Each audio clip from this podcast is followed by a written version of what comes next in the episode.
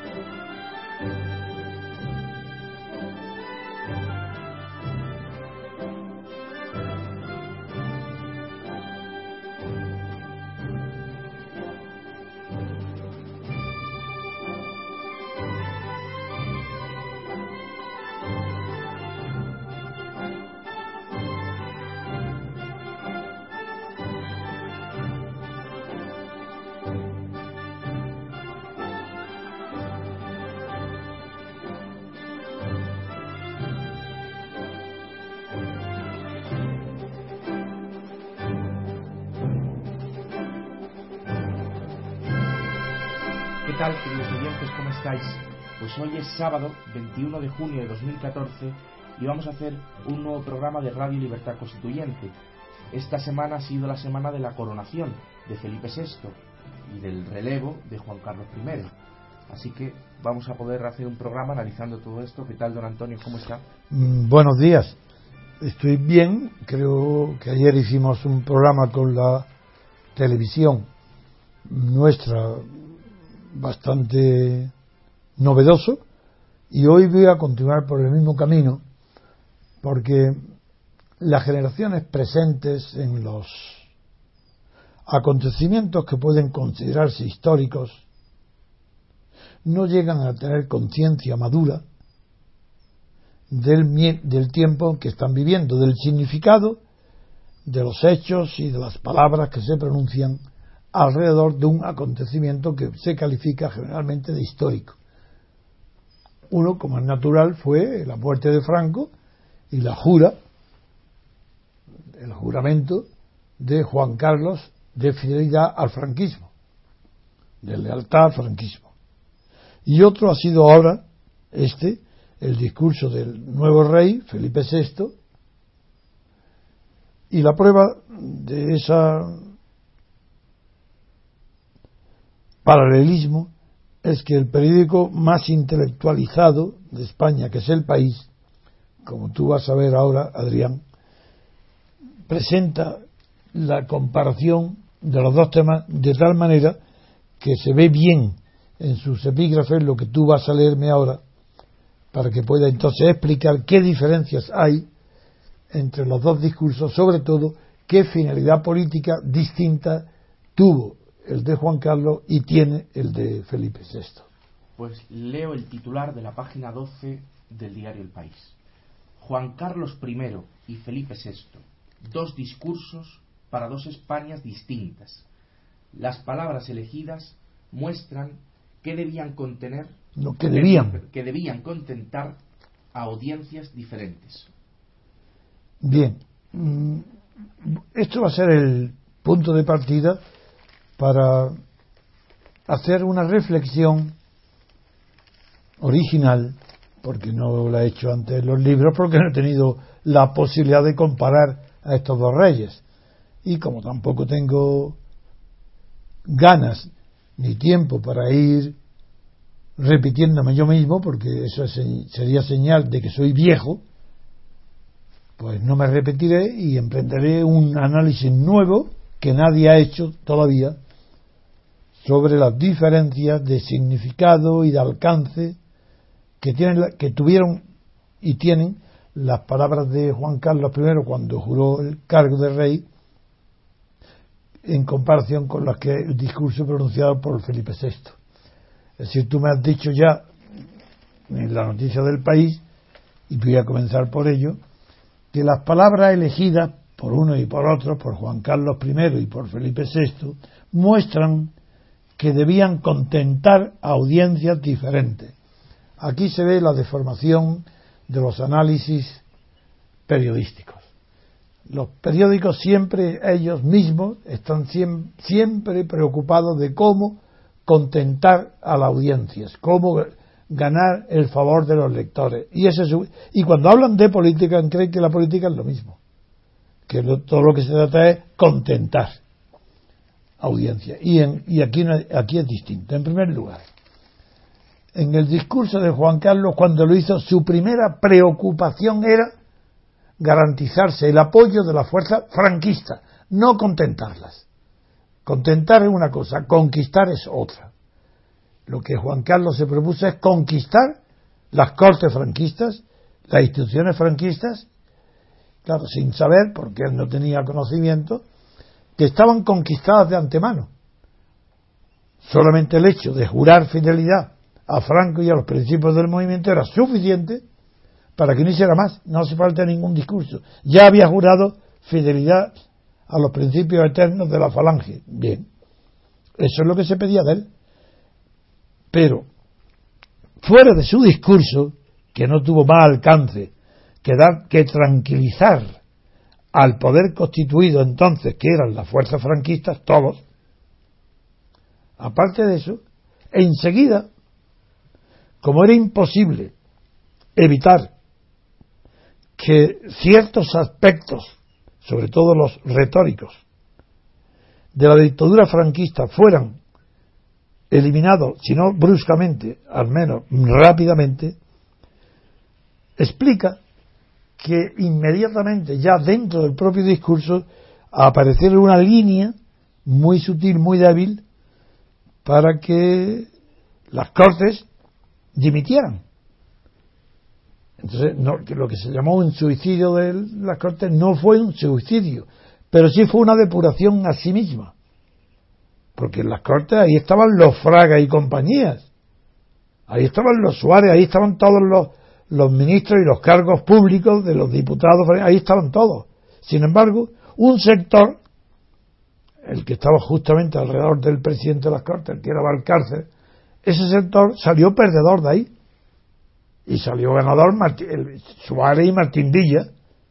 Los nuevos elementos, los nuevos elementos de la falange que representaban la juventud, salieron fortalecidos y lo que el rey Juan Carlos hizo con su juventud fue ponerse a tono, mejor dicho, los jóvenes franquistas se pusieron a tono con la juventud de Juan Carlos. ¿Y qué es lo que ha pasado ahora? A la inversa, es el príncipe Felipe quien dice que se pone a tono con la nueva, quiere renovar, renovar, sí, de, de algo nuevo, joven, que los tiempos necesitan, y él se pone a tono con los nuevos tiempos. Él, en cambio, Juan Carlos, no era él, sino fue la falange la que un sector más inmovilista se consideró ya apartado, que ya porque eran los jóvenes, la nueva generación, la nueva juventud, como ahora con Felipe son los nuevos tiempos, que exigen que la monarquía sea renovada. Pues muy bien, el primer paralelismo es que hoy vemos todos con mucha más claridad que se pudo observar la muerte de Franco, que la monarquía tiene que ser renovada para un nuevo tiempo. Ese nuevo tiempo está marcado por la profundidad de la crisis. Antes de la crisis eran un tiempo distinto al tiempo actual que es posterior a la crisis. Antes de la crisis ni Juan Carlos se le hubiera ocurrido la idea de dimitir, de abdicar, ni nombrar sucesor inmediatamente instituir ya la monarquía hereditaria, que es la primera vez que la instituye él, porque él no respetó la monarquía hereditaria. Ahora sí la respeta y no, sin morir él, pues renuncia al trono en favor de su hijo. Una abdicación. Pero es, ahí se ve la diferencia entre dos tiempos. Hoy es la monarquía la que quiere renovarse porque si no se siente apartada del poder y de los honores y de del dinero y del prestigio y de la fama y de todo el boato del poder, mientras que Cuando juró Juan Carlos fue a la inversa. Los que, tenían que renovarse no era Juan Carlos, sino las cortes franquistas. Y bien que lo hicieron. Eso se tradujo ya más adelante, pasado el efímero mandato de Carlos Arias, se hizo cuando tuvo el rey la primera ocasión de manifestarse quién eran los nuevos tiempos para él, eligió a Suárez. ¿A quién Suárez? El jefe de la falange, el ministro de la falange, el ministro del movimiento, el que representaba los valores eternos del franquismo, el que tenía en sus manos la administración de los principios del movimiento franquista. Esa diferencia. entonces, la sola muerte de Franco provoca casi automáticamente, sin necesidad de que el príncipe rey entonces Juan Carlos hiciera nada, provoca la renovación del personal franquista, del personal político, mientras que aquí la renovación de la monarquía produce un fenómeno nuevo de actualización de la monarquía que no sabemos dónde puede terminar, pero que vamos también a analizar.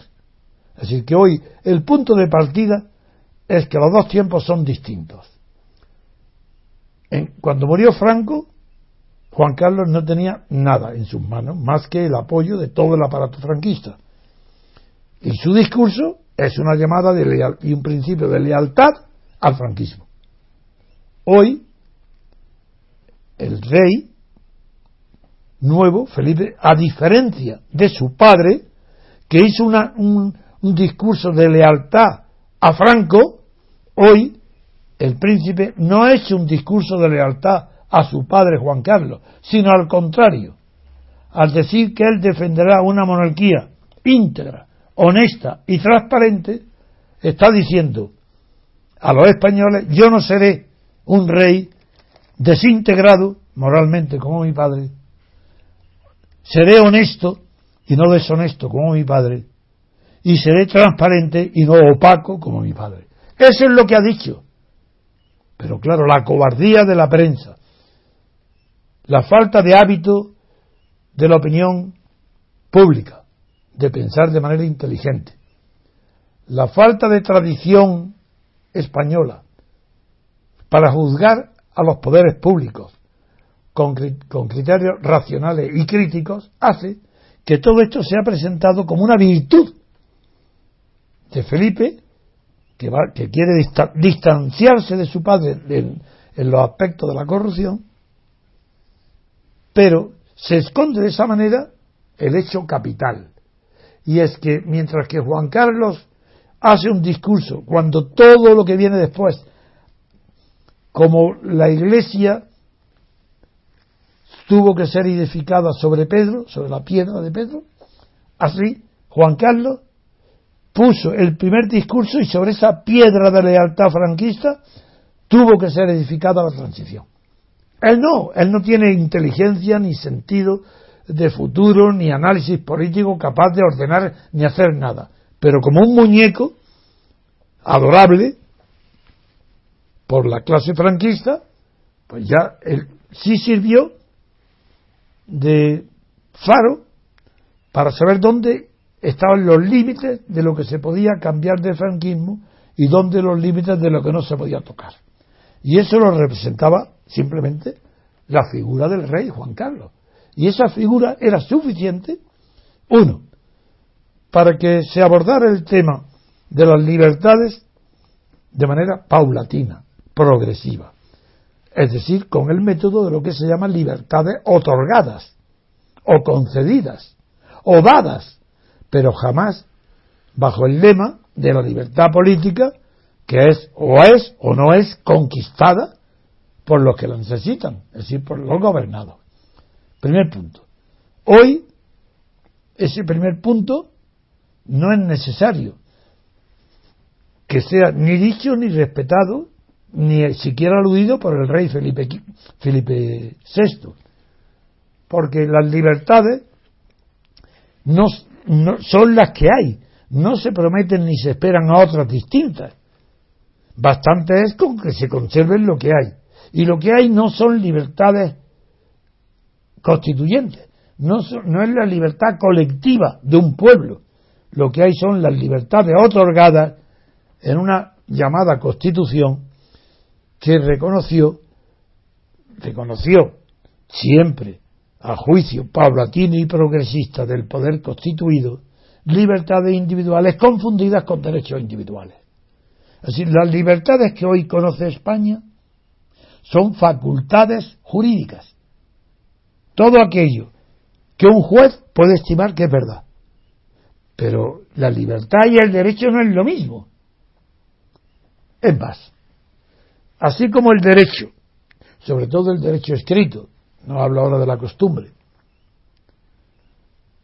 es el resultado de un ordenamiento donde en la época moderna va aumentando el peso de la libertad en ese ordenamiento, en cambio,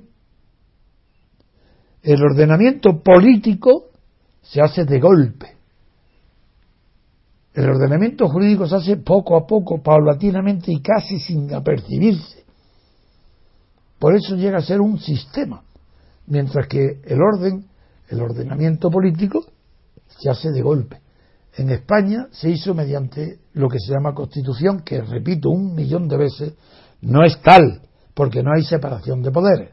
Y cuando el rey, don Felipe, alude nada menos que a la separación de poderes en su discurso, revela, uno, que es un ignorante, que cree que la separación de poderes es la misma que la que existía con Franco, que hay un cuerpo que legisla, que hay un cuerpo de, legisladores que legisla, que hay un cuerpo de ministros de altos cargos que gobierna y que hay un cuerpo de jueces que enjuicia y dicta sentencias. Y lo equipara a la monarquía porque dice, eh, como si la monarquía fuese un poder.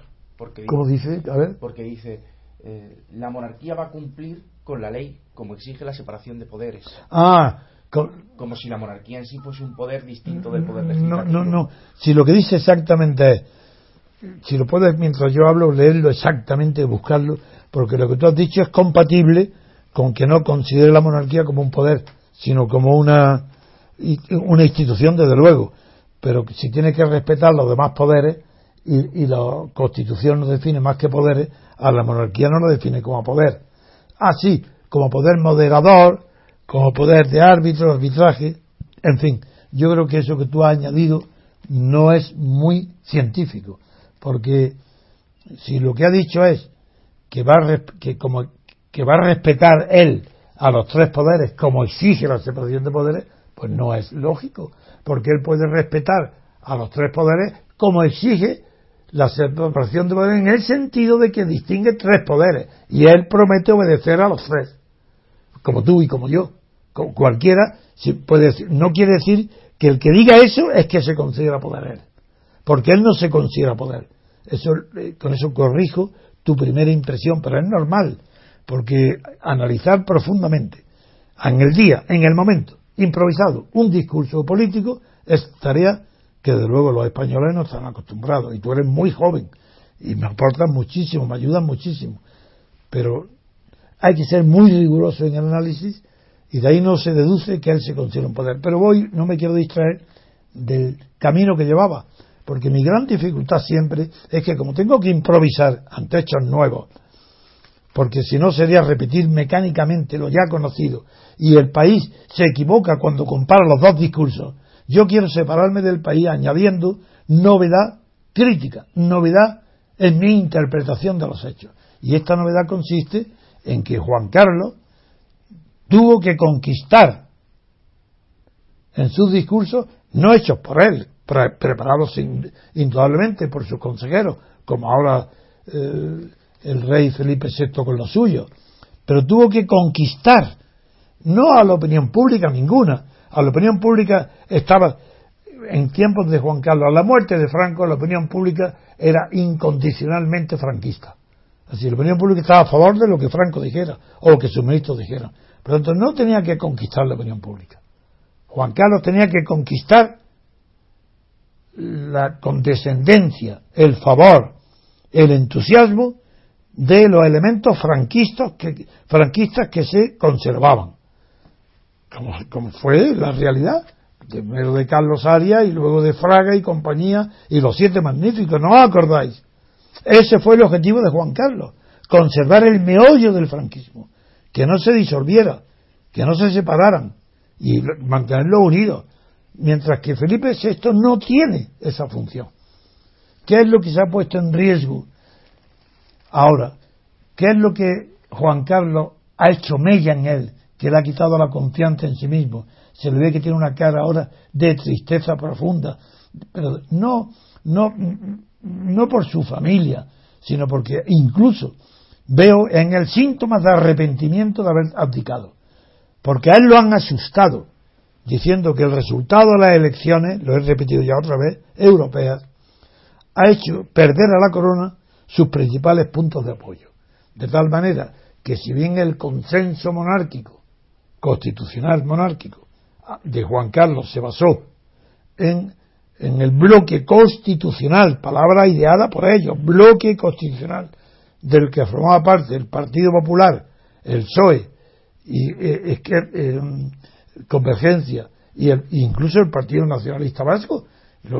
Si había un bloque constitucional, ahora le han dicho que ya no hay bloque ninguno. Le han dicho y lo han convencido, y él que no es muy listo, pues ha dicho, pues es verdad, es verdad que ya no tengo el apoyo de los catalanes entonces ya no tengo a Jordi Puyol para, ni tengo, y el PSOE está desaparecido. Si Rubalcaba ya tiene, ha dimitido, ya, si no se sabe ni siquiera lo que va a ser de ellos, si, a lo mejor no sabe, este partido va a desaparecer si no tiene nada. Y el PP, en medio de una corrupción general, del PP sí, una corrupción tan grande como la del PSOE, en medio de eso, aunque eso no le da importancia ninguna, el rey Juan Carlos, a la corrupción nada, al contrario. Cuanto más corrupción para él, más apoyado está. Eso es, lo que él quisiera, que hubiera aún más todavía. Ahí estaba seguro. Porque en ese terreno sí que es donde él navega mejor que en el Fortuna. Pues ahora se encuentra que no tiene apoyo para sostener la monarquía. Y claro, abdica, pensando que su hijo se va a encontrar con dificultades inmensas. Y para añadirle dificultades, tiene la sangre fría de no asistir al acto de la coronación, para no darle un cabezazo, sin tocarle, claro, a Leticia, un, cabezazo de respeto a la reina Leticia. Entonces el rey Juan Carlos estaba acostumbrado a ser servido por a que todas las fuerzas políticas se adelantaran a sus deseos pero no porque él tuviera poder, sino porque era el símbolo que, aceptado por todos, impedía que España se dividiera, se enfrentara en una, de la misma manera que, que hoy lo está haciendo con los territorios, se enfrentara entre los varones socialistas y populares, porque ninguno de ellos ya podía aspirar a la jefatura del Estado. Esa contención de las ambiciones era la función de Juan Carlos contener las ambiciones para que cada uno de los elementos que componen la oligarquía post-franquista no pudiera pretender llegar a dominar el todo, y esa es la función que ha cumplido y bien cumplida por Juan Carlos. Pero la función de, que tiene hoy don Felipe, Felipe VI es distinta, porque él no tiene, él no tiene que él sí puede contentar, porque el poder lo hereda el que tiene. Juan Carlos ha tenido que dar seguridades a, una, a la clase política, tanto la, la anterior como la emergente, que era la clandestina, tenía que dar seguridades de que iba a apoyar a todos, cuando antes de la Constitución, donde él tenía un poder efectivo, con Suárez, con Gutiérrez Mellado, antes con a ese poder efectivo, claro, que, era, tenía, lo utilizaba para corromper y conquistar, prometiendo, prometiendo y prometiendo. Pero don Felipe no tiene que prometer. Lo único que tiene es que respetar. Y lo único que asegura es que quiere ser el rey, como ha dicho en su discurso, que aquí cabemos todos. Siempre siempre la metáfora espacial de que eh, en la Constitución española caben todos. Pues no es verdad, porque yo de luego no quepo. Pero no porque no quiera, es que no quepo. Es que mis ideas son infinitamente más amplias que toda la Constitución entera. ¿Cómo, a entrar, ¿Cómo la libertad política colectiva va a entrar en la Constitución? ¿Dónde está? ¿Cómo un poder judicial independiente va a entrar en la Constitución? ¿Dónde está? ¿Cómo separación de poderes entre el gobierno y las cortes y las cortes sí, y el parlamento dónde está? Si es el propio gobierno, el partido de gobierno el que estando en el gobierno hace las listas de partidos y se celebran una sola vez, unas solas listas. Y de esas listas sale la orden dada por un jefe de partido a sus seguidores para que lo nombren. Luego presidente del gobierno en las Cortes. No hay separación de poderes ninguna. Un solo poder y tres funciones distintas. Pluralidad de funciones, no de poder, ni de personas. Quien tiene en sus manos el poder, como lo tiene Rajoy hoy, tiene los tres poderes en su mano. Bien, esto lo sabe don Felipe. Esto lo sabe el, el nuevo rey. Luego el nuevo rey no tiene que conquistar. Pero en cambio, lo que sí tiene es cubrir las averías de agua que están hundiendo a la nave monárquica. La primera de todas y la más principal no es nada referente a la libertad, es nada menos que la referente a la unidad territorial de España. ¿Qué garantía ha dado Felipe VI? Ninguna, las mismas palabras que su padre, nada, palabras, palabras, palabras. Pero ¿qué actitud va a tener en Barcelona ante, ante Arturo Más? Ante la separación de los catalanes que han fijado ya un, lo que ellos llaman una hoja de ruta, que es una palabra militar. Tenéis que saber que hoja de ruta es una palabra procedente de Israel. Y es los planes de invasión de Israel de Cisjordania, lo último, se lo llamó hoja de ruta. Pues bien, los separatistas catalanes con el Convergencia Unión y Esquerra Republicana, es decir, con Arturo Más, la Generalitat, una institución de gobierno y de poder, puesto que tiene a su orden la policía, de poder físico, los mozos de escuadra, tiene ya convocado, hecho, celebrado, gastado dinero, montones de dinero, urnas, todo preparado para celebrar una consulta ilícita, no digo ilegal, eso por supuesto, sino políticamente ilícita, puesto que el derecho a decidir no pertenece a ninguna región, a ninguna sociedad española. El derecho a decidir no pertenece ni siquiera a la nación española. El derecho a decidir, y repito palabras literales de Renan, que es, digo Renan porque yo pienso lo contrario que él, porque fue el maestro de Ortega, porque él que decía que una nación la hacen una nación puede autodeterminarse, porque tiene una idea de nación subjetiva, igual que Ortega, igual que Arturo Más, igual que Rajoy, igual que Felipe González, igual que el rey, igual que todos los equivocados, porque no han estudiado jamás en su vida un libro serio y se contentan con haber leído a quién, a Ortega, pero ¿qué sabe Ortega si de filosofía política Ortega es tan miserable y tan frívola y superficial como la de cualquier periódico hoy del país. Pues si no sabía de lo que habla, pues ¿qué, qué, es esto? Pues esto es que la monarquía española hoy no tiene bloque constitucional ni tiene consenso, otra palabra abominable, para sostenerla en Cataluña. ¿Y que ha, dicho algo? Nada. El discurso, nada. ¿Y qué hizo Juan Carlos I cuando no había, no había ese problema.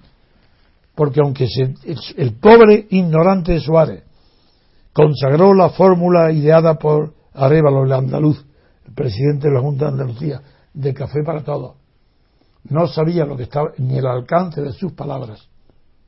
Y el rey, por supuesto que tampoco. Pero luego, el tiempo y la realidad han demostrado lo que es. Y es que las fuerzas conservadoras de derechas catalanas quiere la independencia. ¿Y por quién está apoyado? Pues está apoyado por la, izquierda, por la fuerza de la izquierda catalana, izquierda burguesa, Esquerra, o Izquierda Obrera, Partido Comunista, Izquierda. Bueno, es decir, que las fuerzas políticas catalanas, la mayoría, quieren la separación de España, porque el PSOE, que ha querido ir, inventarse un tercer, una tercera vía llamada federalismo, ha hecho el ridículo, ha fracasado y está en descomposición en Cataluña hasta el punto que ni siquiera encuentra quién puede ser el secretario general de Cataluña.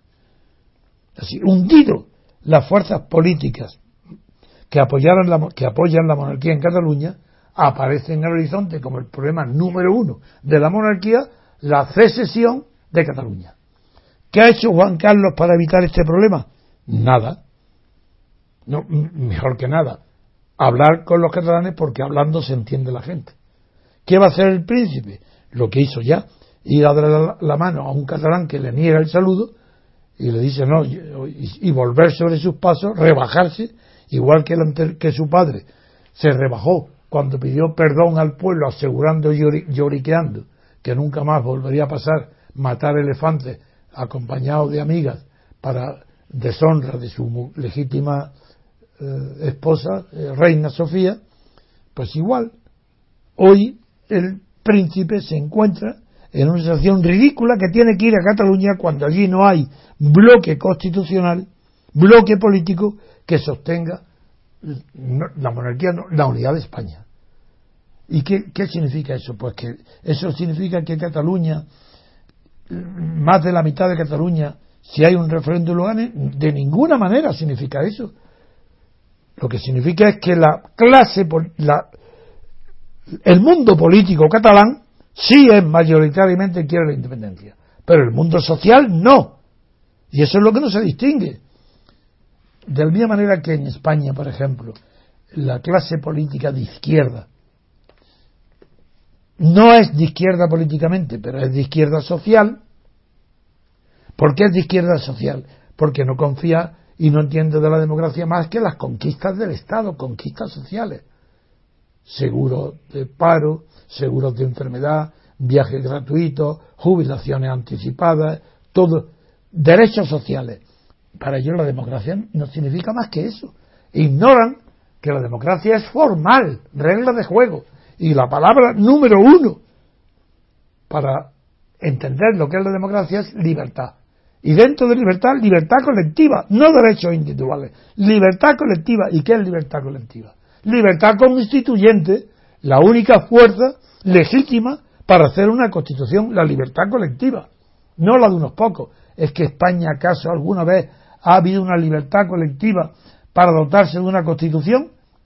Pues ni siquiera la República aunque por lo menos hubo una apariencia. Pero ahora, aquí ni eso, ni apariencia. Cuando se aprueba la Constitución ni siquiera estaban aprobados, apoyados, ni eran legales los partidos republicanos. Ya se legaliza el Partido Comunista, pero no se legaliza ningún partido republicano. Es decir, ya sabían que ese Partido mm, Comunista era monárquico. Y lo ha sido hasta. Y Podemos seguirá siendo un partido también, aunque no lo sepa ni lo crea, un partido monárquico. Porque los hechos es que tomará dinero de la monarquía y apoyará a la monarquía. Aunque Cayo Lara todos los días hable de la, de la República. ¿Y qué? ¿Es que eso es apoyar la República? Apoyar, no, no se apoya la República más que destruyendo el sistema monárquico. Y el sistema se destruye si no se asiste, no se refuerzan sus instituciones, ni parlamentarias ni de gobierno. Y estas fuerzas políticas, sociales, socialmente de izquierda, no son políticamente de izquierda, son socialmente de izquierda, pero políticamente no, porque no aman ni saben lo que es la libertad política. Escuchar todos los discursos que queráis de Podemos y compañía. Horas y horas y años que no pronunciarán nunca la palabra libertad. Y no pasarán de decir igualdad, igualdad, igualdad, justicia social, justicia, igualdad, pero, pero ¿qué es esto? De hablar de casta. ¿Una casta? Pero es que acaso no es casta el que acepta las reglas de juego de una casta y se convierte en casta? Como dije en una ocasión en la televisión a Julio Anguita, que me daba pena verlo, que él creía que él no era de la clase política. Ahora este de Podemos cree que él no es la casta política, pero se va a vivir como la clase política, de la política y con dinero de la política. Pero en fin. Don Antonio, yo quiero que haga una aclaración. Usted tiene dos libros, uno sobre la democracia, que es una forma de gobierno, y otro sobre la república, que es la Ah, forma del Estado. Sí. Dicen los monárquicos, bueno, no, voy, primero, primero dicen los, los que defienden la república como Izquierda Unida o Podemos, que la monarquía no es democrática porque no se elige al, al jefe del Estado. Sí. Y usted, sin embargo, don Antonio, distingue entre la forma de gobierno y la forma de Estado. La democracia es una forma de gobierno. Sí. No sería incompatible con la monarquía. No. Lo que sucede es que es imposible que esta monarquía pueda hacer las reformas necesarias Exacto. para llegar a una democracia. Exacto. Pues, Sí. Explique la De diferencia. acuerdo. Pues esa diferencia se la expliqué a don Juan de Borbón, conde de Barcelona,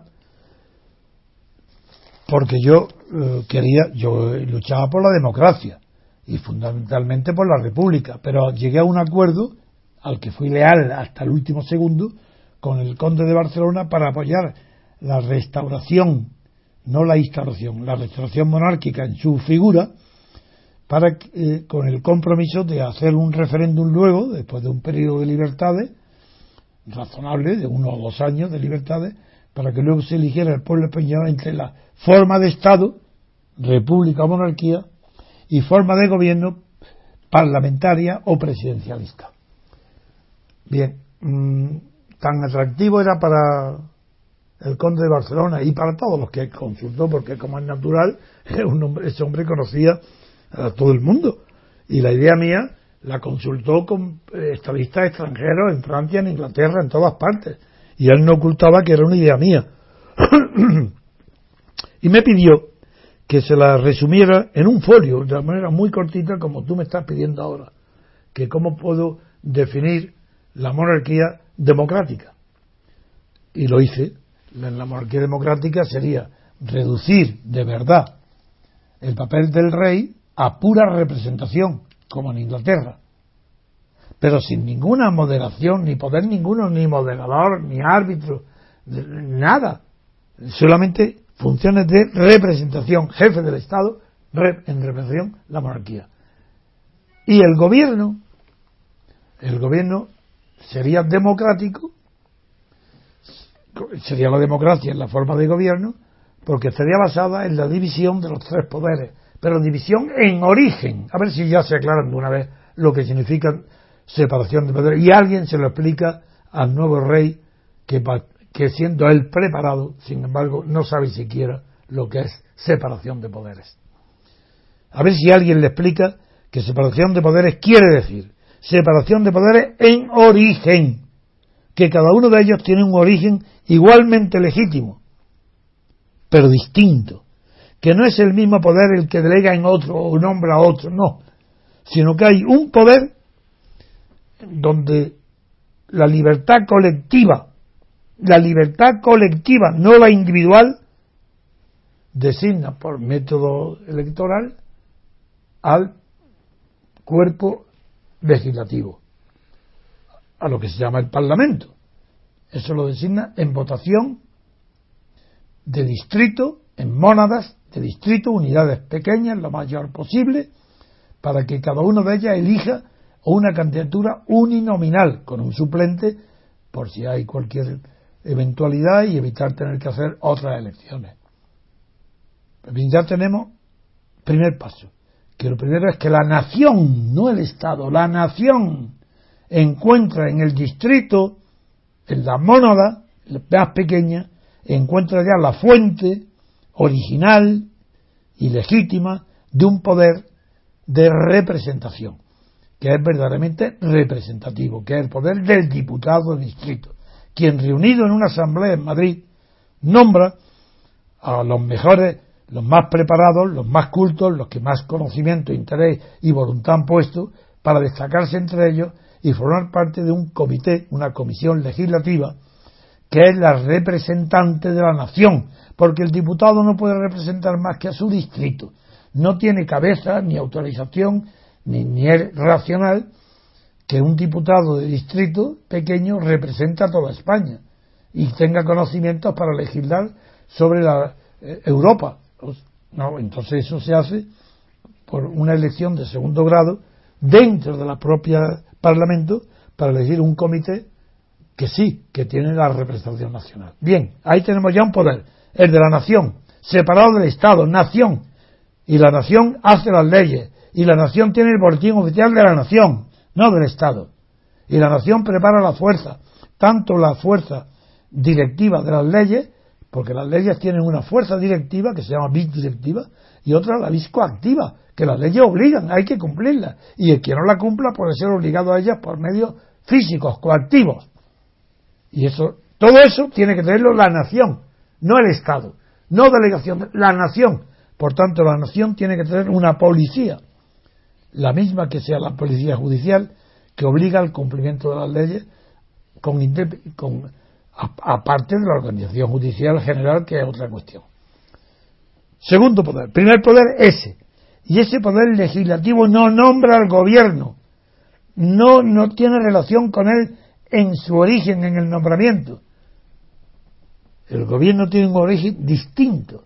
Y es que sin división por distrito, considerando el pueblo español, los ciudadanos españoles mayores de edad, como un solo distrito nacional, eligen también por votación directa y sufragio directo y secreto, eligen al presidente del gobierno.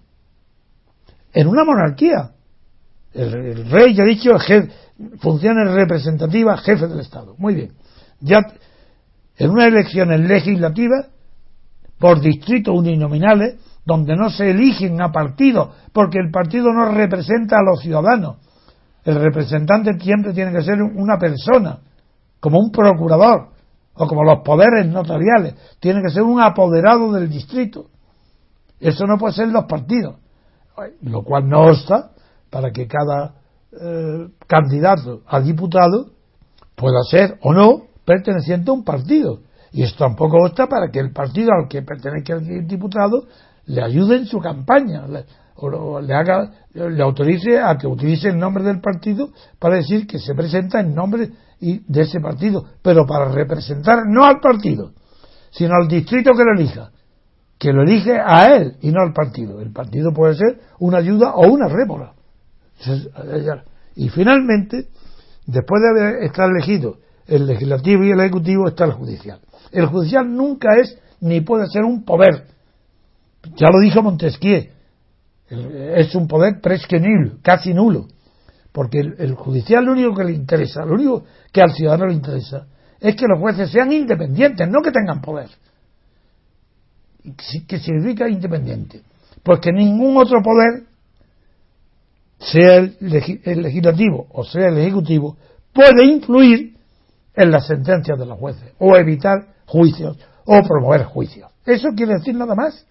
Por tanto, puede haber perfectamente una monarquía que represente al Estado, no tiene que estar para eso viajando continuamente, porque el presidente, el monarca, jefe del Estado, puede delegar en sus viajes y tal en el presidente del gobierno o en otro de, de los grandes cargos para representar a la, al Estado. Pero lo que es importante es que no puede haber separación de poderes si previamente no hay separación entre nación y Estado. Los jueces pertenecen al Estado, no pertenecen a la nación, porque son funcionarios públicos. Pero el distrito electoral, los diputados son anteriores al Estado. Son ellos el fundamento no la consecuencia. Esa es la, por eso la monarquía puede ser democrática, si la forma de gobierno es democrática. Finalmente, he de decir que cuando se habla de democracia en cualquier libro científico en el mundo y en cualquier idioma, desde Japón a las Islas Mauricio, a cualquier cosa más pequeña, si hablan de democracia, todos, sin excepción, hablan de democracia formal, como reglas de juego. Se acabó el tiempo donde por democracia se entendía la democracia social, que era la de Lenin, cuando dijo la libertad y libertad para cuando Fernández de los Ríos fue a verlo y le dijo libertad para qué, porque para él, para Lenin, la revolución implicaba la democracia social la desaparición de la propiedad privada. Ahí sí. Entonces, para que si a eso le llaman democracia, de acuerdo en llamarle democracia social, democracia económica, democracia igualitaria, democracia participativa, todo lo que queráis, menos una cosa, que no es democracia con libertad, que no es democracia formal, que no hay libertad. Y la primera condición de la democracia formal como regla de juego es, la primera, que las reglas tienen que ser de golpe, no poco a poco. No, es como las reglas del ajedrez. El ajedrez no es joven, ni viejo, ni moderno, ni antiguo. Las reglas son las mismas, siempre. Y del mío monólogo, que si el juego de ajedrez se empieza moviendo los peones correctamente, pero que el rey recorre todas las líneas del, del tablero, oblicuas y perpendiculares, eso ya no es, eso ya no es ajedrez. Será lo que quiera, un juego a lo mejor es muy bonito y muy interesante, pero eso ya no es ajedrez. En política pasa lo mismo. Si no hay separación de poderes, esos tres que he hablado, si no se nombran en poderes distintos al gobierno, al ejecutivo, al jefe del Estado y al jefe de la nación, que es el legislativo, es imposible que haya democracia. Imposible. Ni joven, ni adulta, ni moderada, ni nada. Es que no la hay porque no hay concepto de democracia avanzada. eso no existe, ni tampoco democracia incompleta, como se dice aquí, ni como democracia eh, eh, imperfecta, o, o, como también se oye continuamente, defecto de calidad democrática. Una democracia, una democracia falta de intensidad democrática. Pero si todos esos son subterfugios, para no decir en España no hay democracia. Y no hay democracia porque el poder no se puede controlar. Igual que en Franco. Aquí no hay posibilidad de control del poder. Ni una. El poder no puede ser controlado. Por eso no hay democracia.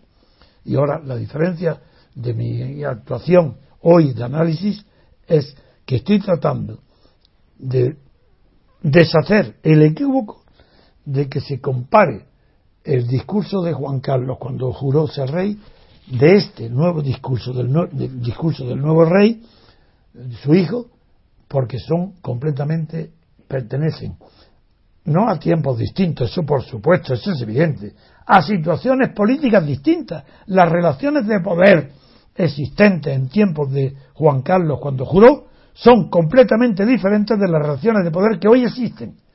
Entonces no existía el problema catalán ni el vasco. Hoy existen como número uno del problema nacional. Segundo, entonces había una esperanza de libertad. Hoy no la hay. El, el, discurso de Juan Carlos cerraba el camino de la libertad, puesto que daba paso a una constitución oligárquica, falsa, que no es constitución. Porque ya repito que científicamente no puede haber constitución sin que haya separación de poderes. Y lo repito, porque ahí así consta en la Declaración de Derechos del Ciudadano de la Revolución Francesa. Porque una constitución no constituye el Estado, ni la nación. La nación y el Estado son preexistentes a toda constitución. Lo que constituye una constitución es lo que no hay antes de ella. ¿Y qué es lo que no había antes de las constituciones modernas? Pues separación del poder. No había más que poder absoluto de los reyes, o poderes tiránicos, poderes dictatoriales, oligarquías históricas como las de Venecia o las de Suiza. Eso es lo que había. ¿Y qué es lo que hace de nuevo la Constitución? Pues nada más separar el poder. ¿Y con eso qué consigue? Nada menos que la democracia formal o democracia política. Y yo no estoy negando por eso, yo no soy un reaccionario diciendo que una vez que esté conquistada la democracia política hay que tirar ya la toalla y abandonarla y que ya está todo conquistado. No. Yo creo que la sociedad tiene que cada vez, la sociedad en su conjunto, tiene que utilizar esa libertad colectiva para mejorar las condiciones de existencia de cada generación. Y eso se consigue, evidentemente, con adelantos y avances en lo que se llama democracia material, que es así que es un concepto relativo y que no se conquista de una vez para siempre, porque como es imposible la igualdad absoluta, ni de social, ni de riqueza, ni de oportunidades, ni de sabiduría, ni de fuerza, ni de dinero, ni de nada, pues el único concepto que puede haber de la igualdad es relativo, es cada vez ir disminuyendo las diferencias entre los más ricos y los más pobres. ¿Y qué es lo que sucede con el Estado de la monarquía española? Justamente la inversa, que hoy, después de la crisis, hay más diferencias de riqueza entre los muy ricos y los muy pobres. Lo que es señal, no solo, eso es evidente, que es injusta, sino que además es una oligarquía, no una democracia. Porque en una democracia eso sería inconcebible. Porque la democracia, al ser un poder colectivo, ya hubiera procurado, por medio de los impuestos o por medio de otras medidas, habría procurado que la crisis no golpeara de manera tan exclusiva en las clases más débiles y en los sistemas sociales de paro, de reparación del paro, del desempleo. Es, Don Antonio, dice usted que la frustración que provoca la desigualdad no da, no da lugar o no ha dado lugar en la historia a revoluciones comunistas allí donde había libertad política. Es decir, que la democracia material no se ha buscado como ideal allí donde existía libertad política, que en Rusia, eh, cuando dice usted que... Está claro lo que dice, está claro. Desde luego, mm, como la democracia ha sido un invento de Estados Unidos, y luego los dos intentos fue un invento de Estados Unidos porque en la Revolución Gloriosa, la inglesa, la de 1688, la gloriosa, no trajo la democracia, lo que trajo fue parlamento, representación y protestantismo. Igual Paul, cuando se, bajo el, rey nuevo de la casa de Hanover, Jorge I, llega a Inglaterra sin saber inglés, en el año 1714 se encuentra con un país que ha superado la guerra civil y que los partidos, tanto el Tory, teóricamente conservador, y Whig, y el Whig, teóricamente liberal, han perdido su esencia y casi han desaparecido. Casi estaban entonces como hoy está el PSOE en España, que no eran nada ni tenían fuerza ninguna. Llega un rey que no sabe inglés y ojo, cuidado, atención, tengo que repetirlo una vez más. Inglaterra, en aquel tiempo, en 1714, lo que funda es un sistema de monarquía constitucional, no parlamentario. Lo que, se, lo que recoge en el acta de 1714 es que el rey gobierna,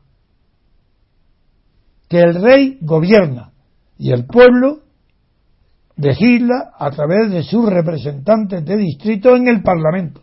Pero ojo, atención, en la monarquía inglesa nace siendo constitucional. El rey reina, no, perdón, el rey reina y gobierna. Pero ¿qué pasó?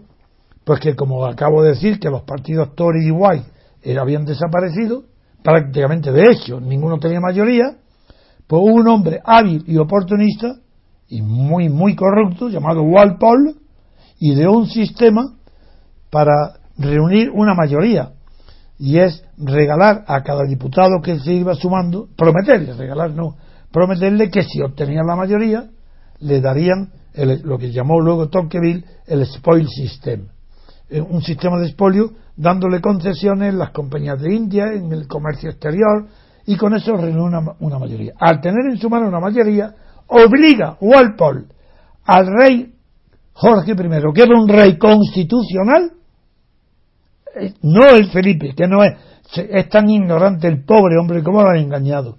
Él dice que será un rey constitucional. No, él no es constitucional. Él es un, él es un rey, lo diré de palabras, de verdad, es un rey de partidos.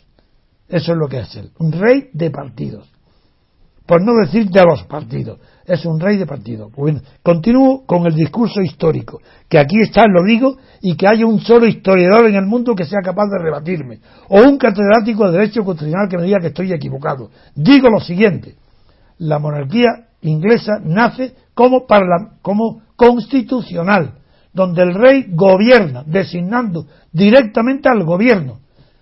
Y como no tiene nadie enfrente, nadie tiene una mayoría, para gobernar, el propio rey que no sabe inglés se confía a Walpole y Walpole compra una mayoría y obliga al rey Jorge I diciéndole yo tengo el único El único que tiene una mayoría soy yo. Nómbrame primer ministro. Y de Jorge I lo nombra primer ministro. la primera vez, pase. Bueno, el origen es espurio, es corrupción, pero pase. Ya tenemos una monarquía constitucional que la primera vez, como no estaba preparada, pues ha sido mediante la corrupción que lo han nombrado. Pero es que viene la segunda vez la renovación. Y ahí entonces, y entonces, como los ingleses admiran tantísimo el precedente, pues el rey, Jorge I, que le hablan que el precedente es que renueva el mandato, siendo rey constitucional, ya él, él, el rey, nombra primer ministro a Walpole. Ya está. La, la monarquía que era constitucional se ha convertido en virtud del precedente en monarquía parlamentaria porque Walpole reúne con la corrupción una segunda mayoría. Y ese es el origen de la monarquía parlamentaria inglesa. Proviene de la corrupción de la monarquía constitucional. Nació como constitucional. Luego, Walpole, en el segundo mandato, la convirtió en parlamentaria y continúa siendo parlamentaria. Por eso se llama de gabinete porque es el gabinete el que ha fabricado la mayoría. Y se le llama de gabinete no para, para ocultar su origen oscuro en la corrupción. Esa es la monarquía inglesa. Pues en España, tú me has hecho una pregunta, ¿cómo era posible? Lo mismo, sí, era posible porque se podía haber hecho una monarquía constitucional, donde no, monarquía constitucional no, una monarquía representativa. Y con un precedente, pero, con el precedente de la monarquía constitucional, pero que el primer ministro no fuese nombrado. Eso es, que fuera por la mayoría verdadera del Parlamento. Entonces sí, entonces el rey no, no reinaría, pero no gobernaría. El rey reina, pero no gobierna, hubiera sido, era aplicable a la fórmula que yo propuse al conde de Barcelona. Y luego está De Gaulle, que fue otro innovador, pero que también por su propia formación cultural, aunque había leído mucho y bien digerido, un hombre inteligente y un escritor muy bueno, en sus memorias están muy bien escritas, pues había leído a Benjamin Constant y allí aprendió el enorme valor que tendría eh, un jefe del Estado, pero claro, en Benjamin Constant, aunque escribió la obra sobre el directorio, habló del rey. Allí concibió de Gaulle la idea de estar él por encima de la melé, de la, lucha de, partidos. Y por eso se reservó, al planear la constitución de la Quinta República, se, se reservó como jefe de Estado un papel por encima de los partidos, sobre todo la política exterior. Y eso, por eso la República Francesa, siendo casi, casi una democracia no lo es del todo, como en las reglas de ajedrez, falla una de las reglas, porque la separación de poderes es lo que define a una constitución democrática, no hay poder más que otra. Mientras que De Gaulle, aunque separa con dos elecciones distintas, la elección a presidente del gobierno, presidente de la República, y elección a la, a la Asamblea Nacional de Diputados, sin embargo, el que es elegido presidente de la República, como el caso de Hollande y antes fue el de Sarkozy, tienen que someter a la Asamblea de Diputados su programa y su equipo de gobierno y sin cuya confianza, sin oposición, no pueden gobernar. Eso ya no es democracia. La democracia implica separación de verdad a todos los efectos. Y para que eso funcione, yo he ideado en mi libro un sistema que es muy, muy, está muy pensado, muy equilibrado y muy, muy ponderado para superar y ser mejor que la democracia de Estados Unidos, que tiene un defecto, que es el, apartado séptimo de su artículo primero de la Constitución de Estados Unidos. Tiene un defecto, y es que el presidente, en este caso Obama, si quiere, rechaza las leyes aprobadas por la Cámara de Representantes y el Senado, las rechaza, no las inscribe, no las acepta. Entonces le obliga, las devuelve a las dos cámaras para que se produzca una nueva votación o una reforma.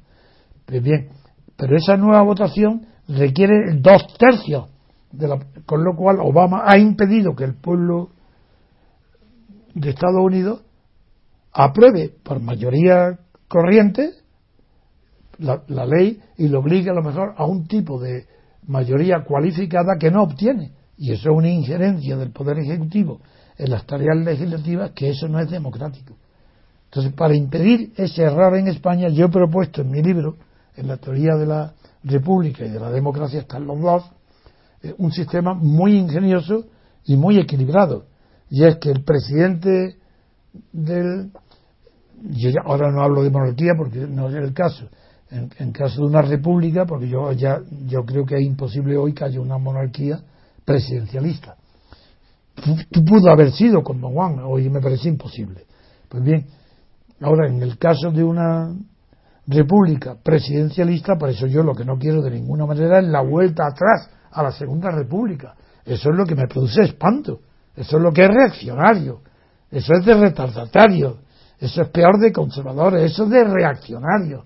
En la clasificación de Jelinek, eso corresponde a la definición de reaccionario, que es volver a poder al pasado para gozar de una posición que tuvo entonces poder y se perdió. Ese es el racionalismo político. Y eso es a lo que Izquierda Unida llama democracia solo porque va a poder elegir el Parlamento al presidente de la República. Nada más, por esa razón.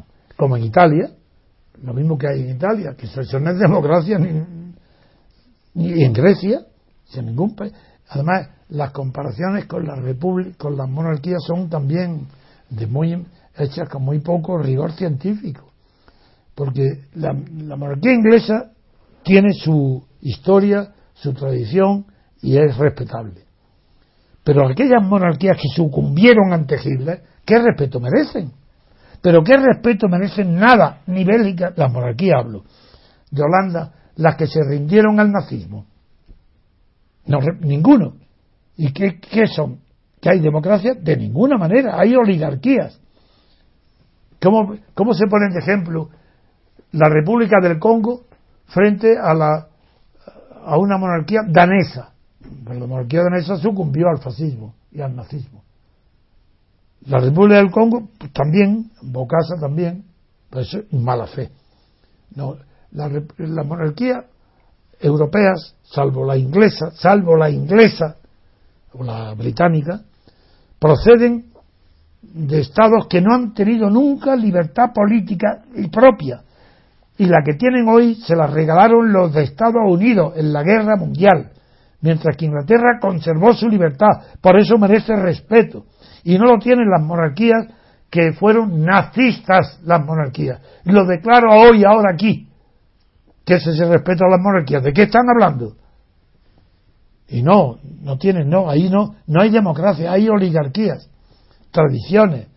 ¿Por qué, sin embargo, son mejores que la monarquía española? Porque allí está el protestantismo y aquí está el catolicismo o, la indiferencia religiosa. Y en aquellos países de Europa central y nórdica, donde domina el protestantismo, son moralmente, colectivamente mejores que los países católicos. Así de claro. ¿Queréis oírlo? Así es de claro. Y yo soy ateo, no es que sea protestante.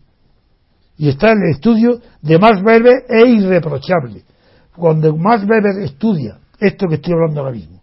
En un libro que se llama La ética protestante en, el origen del capitalismo, estudia Suiza. Y en Suiza estudia ciudades que un barrio es católico y otro es protestante. Bueno, y, y descubre que el barrio protestante es más rico que el católico, porque hay más espíritu de trabajo, porque hay más honradez, más honestidad, más fidelidad, más, más confianza uno en otros que son las bases del progreso económico. Y eso lo descubre, y eso no ha sido rebatido nunca. Entonces, que no me comparen las monarquías nórdicas con las repúblicas del sur. Son otras las causas. Ahora, yo no sé si con esto no me he desviado algo, pero si me he desviado algo, la culpa no es mía, sino de Adrián, que me mete en problemas que requieren y llevamos justo una hora, don Antonio, pero podemos seguir.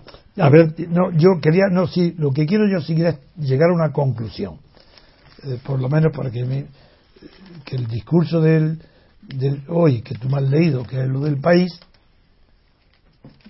en la que compara la, no, no, esta sí, la que compara Lo que quiero decir es que son situaciones tan distintas porque Juan Carlos no tuvo una situación parecida a la de Felipe, son situaciones distintas. Entonces, no se pueden comparar dos discursos de situaciones diferentes, ni siquiera en las palabras empleadas. Pero en cambio, lo que sí no es diferente que la audiencia, la, audiencia quería, eh, en tiempos de Franco, quería dar, asegurar, dar tranquilidad a los franquistas, mientras que ahora Felipe V, no, Felipe VI, en primer lugar, no, se espera de él ningún cambio constitucional, salvo la derogación de los efectos de la ley eh, sálica. Pero no se espera como de Juan Carlos, que se esperaba de él, pues un cambio de sistema, de régimen, de régimen. De este no se espera, de Felipe VI no se espera ningún cambio de régimen. Lo que se espera es cómo va a combatir el separatismo catalán. Eh, como él no tiene poder, porque él de una constitución que no le da poder, él reina, pero no gobierna, a ver qué hace. ¿Qué papel tiene entonces? Eh, lo ha repetido él también por ignorancia, que también, eh, cuando digo él, me refiero a, Felipe VI, que ha dicho del papel moderador, arbitral, pues no es verdad, si lees la Constitución la palabra árbitro no se pronuncia nunca. Árbitro no es. En la Constitución no es verdad que el rey tenga funciones arbitrales alguna. papel moderador, bien, ¿de acuerdo? ¿Y eso qué significa? Pues nada. Significa papel moderador, moderador de quién y hasta dónde. ¿Dónde empieza y dónde termina el poder moderador? Como esas son frases de, frases de propaganda, no significa nada. Fíjese lo que dice, dice Ah, no, perdón. Le iba a leer lo que expresó don Juan Carlos. No, no Felipe. ¿Pero qué decía? ¿Qué dice lo mismo? Don Juan Carlos expresó en 1975 su deseo de ser capaz de actuar como moderador. Esa es la palabra. Guardián del sistema constitucional. Pero bueno, no hace falta. Si es que esa palabra la recuerdo de memoria, la ha dicho, la ha pronunciado ahora, moderador. E incluso árbitro. Y, y de árbitro no lo habla la moderador, sí, papel de moderación. Pero para poder moderar, hace falta tener un poder de contención de otros poderes. Eso no lo tiene, eso no lo tiene la Constitución, no se lo da. Para que haya, para que sea moderador tiene que haber dos instituciones o tres instituciones en conflicto una con el otro. Que ambas recurran al rey y que acepten una especie de eso de moderación donde diga, hombre, pues no exageréis uno, otro, otro y ponga de acuerdo en las autonomías donde se puede dar esto nada más en ambiciones territoriales, ambiciones de poder, jamás en el terreno de la libertad ni de los derechos, ahí nada. Pero en cambio sí se le da papel moderador solamente en el terreno de las, de las autonomías, es decir, en el territorio moderador, es decir, que Cataluña, ¿cómo, cómo puede ser moderador de Cataluña? Que está bien que sea independiente, pero no tanto. ¿Cómo puede moderar las ambiciones vascas? De querer ser un Estado propio, diciendo, bueno, bien, de acuerdo, modero, pero no tanto, no es decir, a medias. A medias. ¿Qué, ¿Qué significa moderar el separatismo catalán o vasco? Pero es que están tomando el pelo. O una de dos, está al lado de la unidad de España y está en contra del separatismo, o está al lado del separatismo, no hay más. Porque esa posición es a la que conduce el movimiento radical e intransigente de Arturo Más y la Generalitat yo lo quiero concluir esta intervención diciendo nada más que la, el rey actual no tiene que, conquistar nada. Lo único que dicen es conquistar la opinión pública. Es falsa la, la frase que dice que un monarca tiene que ganarse todos los días el puesto. Siempre son demagogias. dice ganarse su sueldo, ganar el pueblo. Pues no es verdad. Un rey, haga lo que haga, no tiene que ganarse ningún puesto cada día porque no pasa nada. Pero más, escándalos que ha hecho el, actual. ¿Y qué? ¿Es que acaso no es un escándalo que tenga una, una fortuna inmensa? ¿Y qué? ¿Eso qué? ¿Significa algo o no? Hombre, significa, claro, que su hijo tenga que decirle al padre, yo no voy a ser un rey como tú. Yo no seré corrupto, no, seré íntegro y seré honesto. ¿Por qué él siendo obediente? Porque yo creo que Felipe es obediente con su padre. ¿Por qué se le escapa inconscientemente, yo creo, algo así? Porque sabe que su padre no es honesto y que se pide de él lo contrario. Ah, eso está claro. Eso está claro. Pero no es él. Primero, que eso se lo han redactado, él no lo ha redactado. Lo ha redactado su equipo de confianza. Entonces, saben, el que redactan ese equipo saben, uno, que la monarquía está desprestigiada hoy. La de Juan Carlos ocupa los últimos lugares. Está, no tiene prestigio ninguno. Y saben que tienen que encontrar prestigio. Y saben que las causas del desprestigio de Juan Carlos son corrupción y mujeres. Ya está, nada más. Dinero y mujeres. Entonces, lo que le redactan, eh, no están pensando en Juan Carlos, están haciéndole un favor a él, diciéndole, yo seré un rey íntegro, porque la palabra íntegro, hombre, significa integridad moral, pero un rey íntegro eh, es una palabra demasiado ambiciosa. Porque si también puede ser, pues yo soy un rey íntegramente rey, o íntegro, íntegro quiere decir honesto, lo mismo. Que es una repetición de palabras. Dice íntegro. Que se puede confiar en que no se va a corromper. Eso es lo que significa. Al ser íntegro es que es un sólido, una base cierta que no se va a corromper. Honesto, que hasta ahora ha sido honesto. Y que por tanto se puede presumir que seguirá haciéndolo.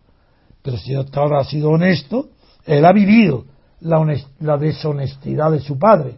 Y por eso las palabras de un Targarín, de las que ahora presumen de que él ha sido este, Felipe, el artífice para apartarlo de la corte, pues cuando un Targarín se quejó del trato que le decían, literalmente dijo, ¿por qué no voy a hacer yo como los demás?